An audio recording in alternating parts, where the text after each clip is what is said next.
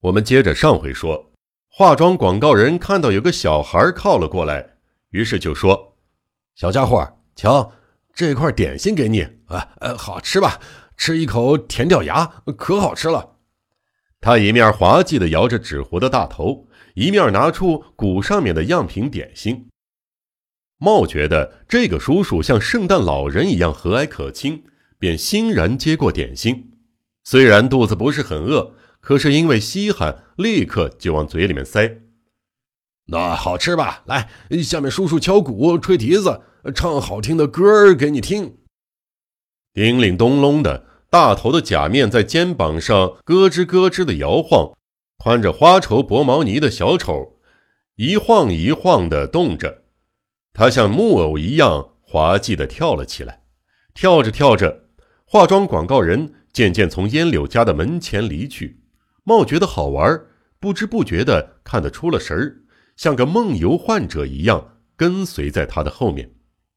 手舞足蹈的化妆广告人后面是个可爱的少年，少年的后面是牛犊一样大的赤熊。这支怪异的队伍在冷清的住宅街上不停的向前走去。客厅里的柳窝文子对此事一无所知。化妆广告人的乐声渐渐远去，终于听不到了。茂还没有回来，他的心里渐渐的不安起来。文子叫女佣在门前寻找了一番，可是，别说是茂，连爱犬赤熊也是无影无踪，不知去向。这着实是个不同寻常的预兆。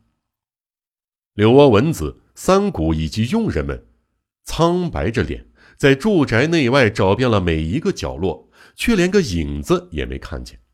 这当口，因事外出的奶奶阿波回到家里，听到这件事后，她痛哭流涕，连声赔罪。家里是乱成了一锅粥。他们怎么也想不到，茂是被化妆广告人带走的。可是找了半天，仍然没找到，便都意识到。大概是人贩子干的。向警察署报案？不，再等等看。在如此众说纷纭、一筹莫展之中，时光无情的流逝了。不久，太阳落山了。随着天色越来越暗，他们的不安也越来越重了。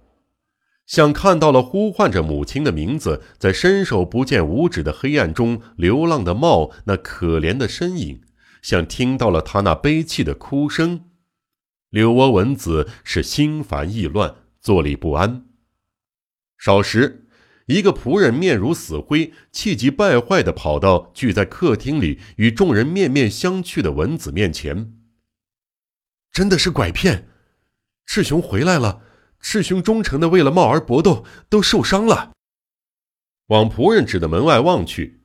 只见牛犊似的赤熊浑身是血，凄然的呻吟着，瘫软在地上，呼哧呼哧的呼吸声十分的急促，舌头无力的耷拉着，眼睛不时的往上翻，身上被打的是皮开肉绽，重伤了好几处。文子望着躺在走廊上的那团血乎乎的东西，霎时间联想起，在某个遥远的地方。遭到同样命运的可怜的孩子，他好容易克制住，没让自己晕倒。烟柳家里有一位姓齐藤的老人当管家，因为碰巧不在，便由三谷挂电话向警察署报案，请求他们寻找茂。警署方面回答说，将派负责这类案子的警察前来。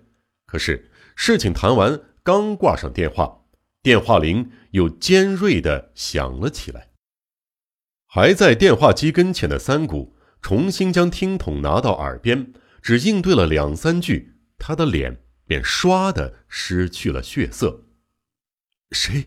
哪儿打来的？柳窝文子不安的喘着粗气问。三谷手里拿着送话筒，转过脸，却又犹豫不决，似乎很难开口。怎么了？不要紧吧？你快说呀！文子催促道：“有点耳熟，真的，可能是你的茂自己打电话来了。可是，啊啊！你说什么？茂打电话？他还不知道怎么打电话呢。我我听听，我听听看，那孩子的声音我是最熟的。文子跑到跟前，从犹豫不决的三谷手里抢过了听筒。啊，我能听见吗？是妈妈呀！你是茂吗？你在哪儿呀？我不知道是哪儿，不知道。有个叔叔在边上，他很吓人，吓唬我，什么都不让我说。声音突然断了，好像是那个可怕的叔叔突然用手捂住了孩子的嘴。啊啊！真是猫猫，快说，快快快说啊！是妈妈呀，我是妈妈呀！喊了一阵儿，不一会儿，又听到了猫的不连贯的声音。妈妈把我赎回去吧，后天晚上十二点，在上野公园图书馆后面。啊，你你说什么？你旁边有坏人吧？是他叫你这么说的吧？猫猫，一句一句就行，告诉我你在哪儿，说呀，在哪儿呀？然而，对柳窝蚊子的话，孩子简直像聋子一样置若罔闻。接着又说出了不像孩子说的可怕的话：“妈妈，如果带十万块钱到那里去，我就能回家。